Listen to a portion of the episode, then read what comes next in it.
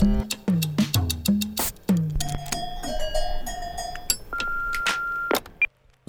Replay.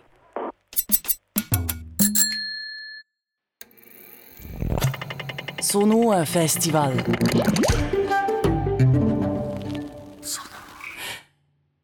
Hello and welcome to this morning session of the 12th Sonohr Radio and Podcast Festival here at the Lichtspiel. My name is Lucia. I will be the host of the first session this morning. The first session, Meet the Stoop, creating spaces with talk podcasting. We have here uh, our two guests from the US, uh, Leila Day and Hana Baba. Welcome. Thank you. And uh, just a few words about, about you, about the guests. Hana Baba is an award winning radio journalist and host for NPR in San Francisco. And uh, she enjoys uh, interviewing and reporting on communities of color, immigrant life, health, and culture. And Leila Day is a senior editor at Pineapple Street Media where she helps to produce long form narratives. And she has in the past produced content for NPR and USA Today, among others. And together they do uh, the Stoop podcast. And um, the Stoop podcast explores stories from the black diaspora that we don't always share in the, in the open. And yeah, you have seven seasons out of the Stoop. 62 episodes. So, wow, that's quite impressive numbers. Um, congratulations to that. Yeah, let's start. What is the stoop? What's the stoop, Lila? The stoop. We still don't know. um, well, the stoop is, like you said, it's stories about the black diaspora. Um, Hana and I, I'm African American, so both of my parents were born in the US, um, descendants of slaves.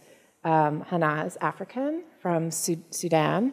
And um, we had this idea that we wanted to create stories about what it is to be black on all across the diaspora, meaning all, we knew that we had so many similarities, but so many differences as well. So we worked together in a newsroom in San Francisco um, years ago, and we decided, like, let's let's try to make a podcast. So that's kind of where it all started. And after four and a half years, are you there where you wanted to be after such a long time? You know, it's it's. I think it's a work in progress always.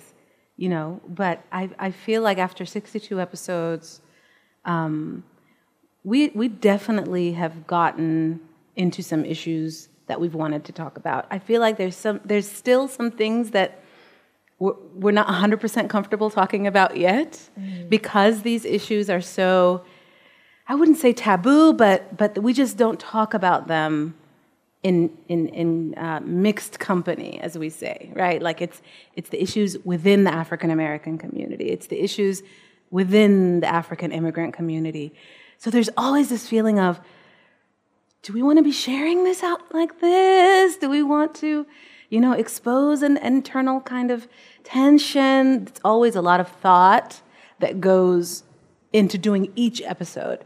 Um, so I think in that term, we've we've been able to kind of you know relax and loosen up and go into those deep, difficult issues. So I would say I would say we were we eighty percent eighty percent eighty percent there. Say, yeah. Eighty percent there. Little a little way to go. Yeah. Great. Uh, maybe, yeah, just to, to introduce a bit uh, your podcast in the beginning, we would like to play some, some clips and give an impression.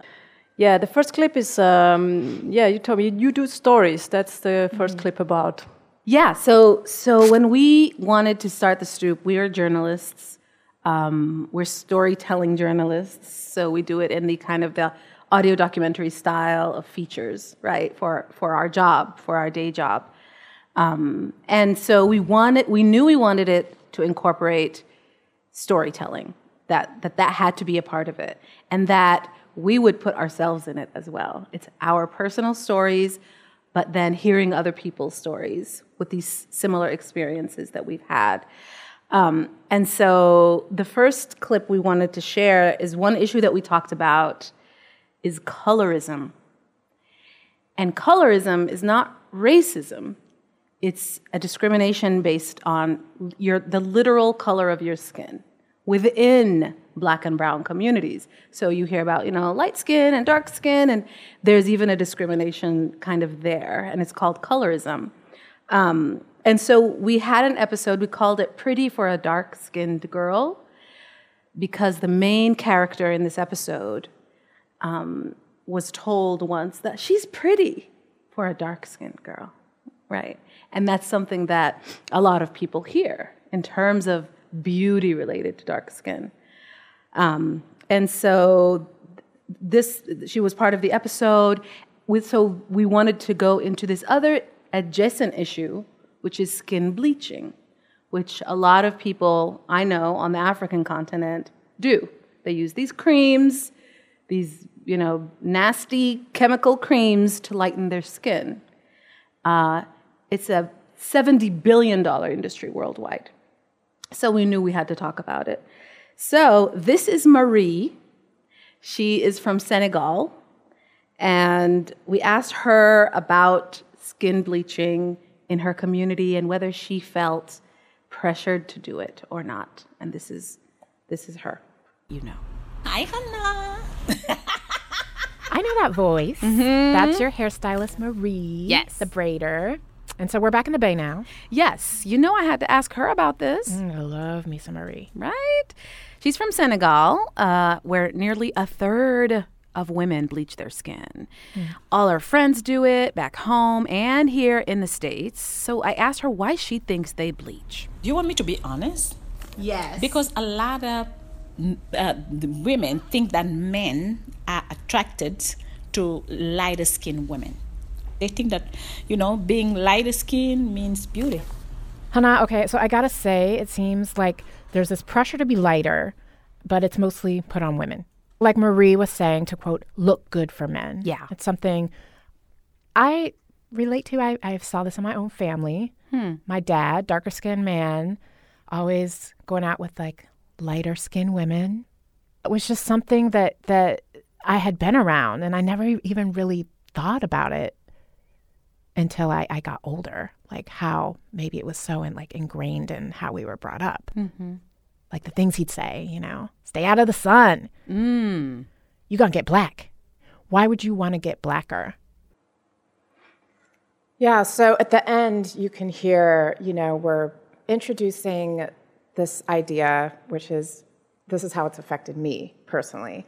And um, that's kind of what we do on the stoop is we insert something personal about ourselves. So listening to it, it's kind of hard because I'm bringing up my dad, who basically always dated lighter skinned women, like all, every, before my mom, of course, you know.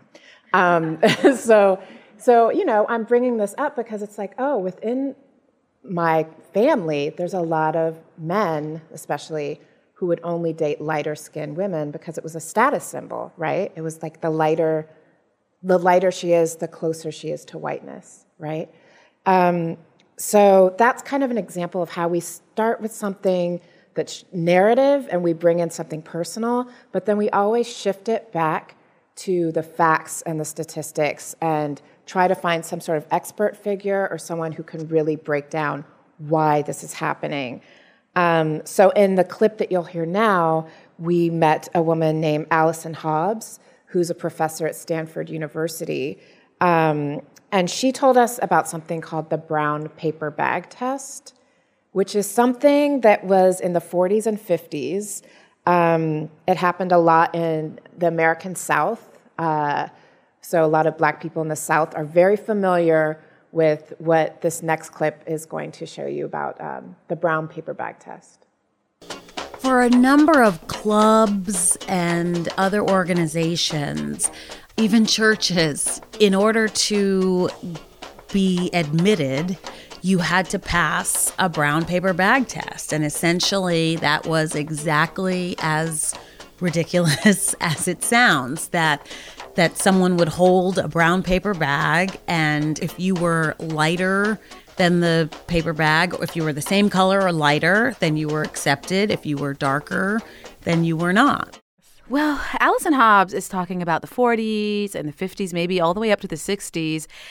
But she says we got to go even further to see when this all started. She says you got to go all the way back to slavery. Enslaved women were often raped by their white masters, and then they'd have children. The master would give their child preferential treatment. They might even pay for that child to become educated, to help that child to live a different life than what a normal experience would have been for an enslaved child. So we can imagine that if there's a group of children if they are the, the child of a master and if they are receiving preferential treatment, and partly that's because they appear to be closer to white than other children, then this kind of hierarchy, this kind of division is going to begin. Yeah, so in that clip, you hear her explaining where this is all coming from because it's not that we can just say, oh, my dad dated lighter skinned women that's interesting. There's actually something that we can pinpoint behind why that actually happened. And that's what we try to do in each of our episodes is not just bring up so much, you know, pain and negativity. Yeah, and it's heavy stuff. Like yeah, we we purposefully bring up difficult issues and things that are really hard to talk about. Um, but I think when we find that historian, when we find that kind of academic who can bring perspective and bring context. Um, we understand more, we know the audience understands more about why this is. Um, nothing happens in a vacuum, nothing happens for no reason. So, where did this come from? Um, and I think that's, that's really an important thing that we've tried to do. Now, we don't always do the difficult issues all the time. A lot of the time, we catch ourselves you know, oh, are we being too serious? Are we being too, are, is it too depressing? Is it too, no, no, no. So that's when we really feel we need to like relax and do some episodes that are lighter, uh, that are fun. Black joy. That bring black joy, mm-hmm. yes. And so one, one of the ideas that we've had, and we're both audio people, um, and we've, we've thought about this, this concept called the sounds of blackness what are the sounds of black? What does that even mean? They're the sounds of a culture, right? Like the sound of I'm walking in in the afternoon and my mother is, is cooking something on the stove. That's shh. Or the sound, I don't know if y'all have here, le but cheap. it's like le cheap. Yeah. That's what it's called, le cheap? That's what they call it. We did an in, episode on right. Right, right. Black communities in France have yeah. it. Yeah. When you, you know, it's like a disapproving sound, right? It's like, yeah yeah. So that's a sound, right? um, so so we did this. We did a couple of episodes actually. Yeah, we actually interviewed a lot of celebrities. So David mm-hmm. Oyelowo, Stacey Abrams, who's a major um, a political figure in the U.S. We interviewed a lot of actors and different different amazing celebrities that uh, that gave us some time to interview them. We asked them, "What is a sound of blackness?" So you'll hear some of those sounds right now. What is a sound that embodies blackness for you?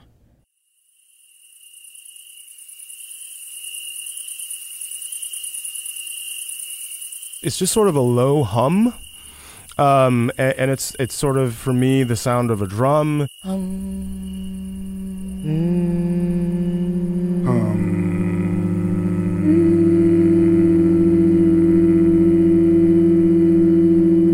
it's the sound of um, of you know that insect sound in the late summer when it's really hot and humid. For whatever reason, I associate that with blackness. Uh, people having a very cordial, enthusiastic conversation that sounds like a full on fight. Are you trying to? T- hey, this person is trying to kill me, oh! Are you trying to kill me? Eh? Ah, mogbe, oh! that would literally be like a little nudge on a bus. so. What is a sound that embodies blackness for you? Deep, cathartic laughter. It is the sound of my childhood with my family. My grandma's skillet. It's grease uh, frying in the skillet, and it's fried chicken that she used to fry in a skillet on top of the oven. This is a song that you know reaches beyond our community, but it is so centered in the question of, of who we are, especially as Black Americans. Let our rejoicing rise high as the listening sky. So, yeah, that's the sound of blackness, and it's something that we try to do every season where we ask people that we're interviewing at the end of the interview that same question. I absolutely love doing those pieces. It's interesting though, because those aren't necessarily the pieces that do quite the best with the nu- in the numbers, which I find fascinating because Yeah. because American I don't know if it's American audience, but they like to hear us talking And they like the stories. and they like the stories and they I mm-hmm. think they have a little bit of impatience to sit and listen sometimes. So I'm always like we're going to keep doing it. We're going to make people sit and listen because I love Yeah. it, but people respond a lot to me and Hana like just just talking. So yeah, that's that's kind of how how we do the stoop and like the range of of story that we do. So I would like to look a little bit behind the the, the pro- behind the stoop, like the working process you had, uh, you have. Uh, so you're not just two of you. So um, maybe you can explain how an episode um, comes into being from eight, from start to, to the end. Sure. Um, well, it's like any newsroom, anybody who's worked in journalism in a newsroom, there's the editorial meeting where people bring in ideas for stories and pitches. So, me and Leila, um, you know, the process starts at what do we want to do this season, right? Or what do we, what's interesting to us? What have we lived through? right? Something that maybe happened to one of us recently, something that we grew up with, something we don't always do, actually, rarely do we do what's what's what's current event is happening.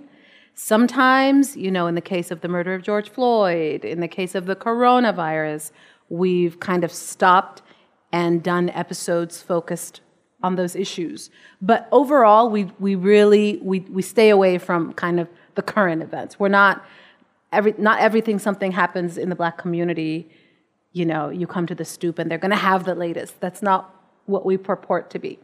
Um, so it's really our our experiences. Um, we also kind of bounce ideas off of the people we love and the people we know, uh, and our community and our families as well. A lot of our episodes have fathers in them, uh, you know, mothers, uh, family members, um, and and so the idea of coming to a story is in, that in that initial uh, meeting. Then you know, then the planning happens, right? Just like any other planning, which is what is in this episode, right? What do we want to hear? Who do we want to hear?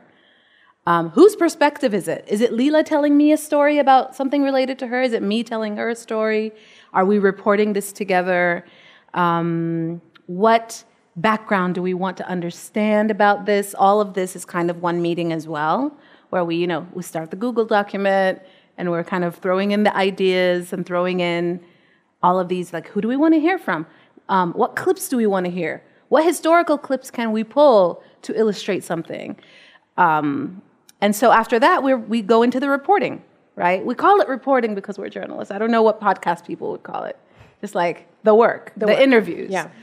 Um, uh, we start doing our interviews. Along the way, things might change. Someone in an interview might tell us something that kind of helps us like understand things in a way that veers maybe from our original path. So we're flexible as well. Um, so the next step is so we did the interviews, um, putting together a script. We work with scripts, also coming out of radio journalism, where everything is lined up, right, in, in, in, in the order that it is going to be said. So our intro, and then we hear a clip from so and so, and the clip is transcribed, right? Like it's written out that so and so says this. Um, and so we have our public radio format that we both kind of were raised in and grew up in. Um, and so we write the script. Yeah. Sometimes we have enough budget for an editor, and we're going to talk about budget and funding. but we're editors as well. Leila is an editor by profession right now. That's her job. Um, and so, But it's hard to edit yourself, right? You know. Yeah. so yeah, Yeah. I mean, when we have some of our best stories are when we have Edited by somebody else. someone else Yeah. editing. But it's interesting when she's saying about the script. A lot of people think we're just talking, mm-hmm. but we aren't. It's ev- it's very It's written It's out. all it's very written out. We might improvise a little because some some things are funny and. And some things we're like, we can't improvise that. That we have to cut that. especially when it comes to facts and figures and numbers Yeah. and history and that kind of thing. and thing. sensitivity, right? And sensitivity. Yes, we're always like, should we say this? Can we say this like this? You Are know, we gonna get like dragged Are we going to get in media? trouble? Are people going to not like mm-hmm. this? Yeah, and so then that's after that, that whole process with the script, all the audio we record ourselves, right? And then all the audio goes to an engineer, and the engineer mixes the draft, and then we go through multiple, multiple, multiple edits back and forth, changing the language, changing the pacing, the music, until we get the final. Uh, our engineers like being called sound designers. Yeah, they don't like engineers. They don't like the word engineer. Like sound design by. Yeah. And it's true though. Yeah. It's true. It is. It's, be- it's beautifully made by the end of the, the the process. It's just to me, it's it's it's always an amazing process how they how they score, how they sound design the episodes. Because all we do is give them the material and say, go play in your audio playground, you know, and they find the music and you know, and so and that's another topic, how to get music. It's another big issue that we've had as well. Yeah, that sounds. It, it is a lot of work. I mean, it's a storytelling podcast with uh, research and um, yeah, reporting. Uh, so, uh, how do you fund the, your podcast? How, do you have? Do you You're going to take that one. You're going to take the Where money is stuff. the money? We're still Ugh. asking. Where is the money? um, it's been difficult. I'm not going to lie. We ba- we started the Stoop um, in a contest with NPR, which is equivalent of like BBC Radio, you know, here, and we received ten thousand dollars just to make the pilot, and it was a competition um, because this big NPR station was about to maybe acquire whatever podcast that you know that won that that funding. Um, they never ended up acquiring anything, but they we did get the funding, and then we got grants. We applied for a lot of grants. So the first few seasons of the Stoop were grants.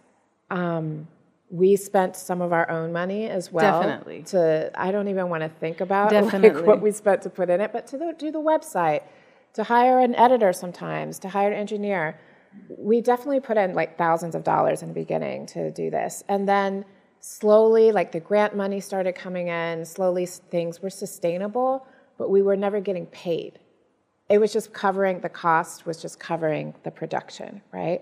And also this became a small business right? Because when you're doing something like this you're you're paying the engineer you're paying the editor you're paying for the website you're paying for the hosting of the rss feed you're getting the invoices out to people it's just it's a lot so aside from doing the production you're also managing a small business and getting a, a producer whenever possible. whenever well. possible, like to get some help with the episode if you had funding. So the grant money kind of helped there. And then we did have this opportunity with a um, network called Luminary. Um, and Luminary is a subscription based uh, network where you have to, if you want to listen, you have to pay per month to listen to episodes. But Luminary actually wanted us to do a, t- a different type of stoop where it was just interviews with celebrities. So we said, okay, let's let's do this. And when we signed that contract, it paid for our stoop on the side. So we were doing two programs at once. It was a really great deal, um, but now we're not doing that right now. And so the funding right now, um, we're with Radiotopia, which is another network that that funds podcasts, and um, and it's been great. They've been giving us support it basically pays for itself right now, like the production. But this is not our full time job. But it's for the production. No. we have we have full time jobs, and this is our side project where there are other people that do this, and it's their full time job, and that's something that we think about a lot um, because, in my opinion, um, there aren't a lot of black podcasts that are fully funded. Um, a lot of the podcasts where people do this as their full time job are mostly white podcasts because they give such limited space to having black black podcasts. Um, so I remember when we first started one of the networks, who shall remain unnamed. um, what did they say? They said, "Well, we, you know, we don't know how to market you. we don't ha- know how to market you." And another another network was saying, "We already have a, a podcast with two black women in it." So. So It'll be too much if there's another podcast with two black women in it. But there can be hundreds of podcasts with, you know, the single white man or the single white female or, you know. Yeah. So that's the So those are landscape. just little internal things that we are like we deal with, and You we should do an try to move episode about this. We, you know, we and could do therapy after it. Ther- yeah, it could be a therapy session. Come here for, you know, another vacation. Yeah.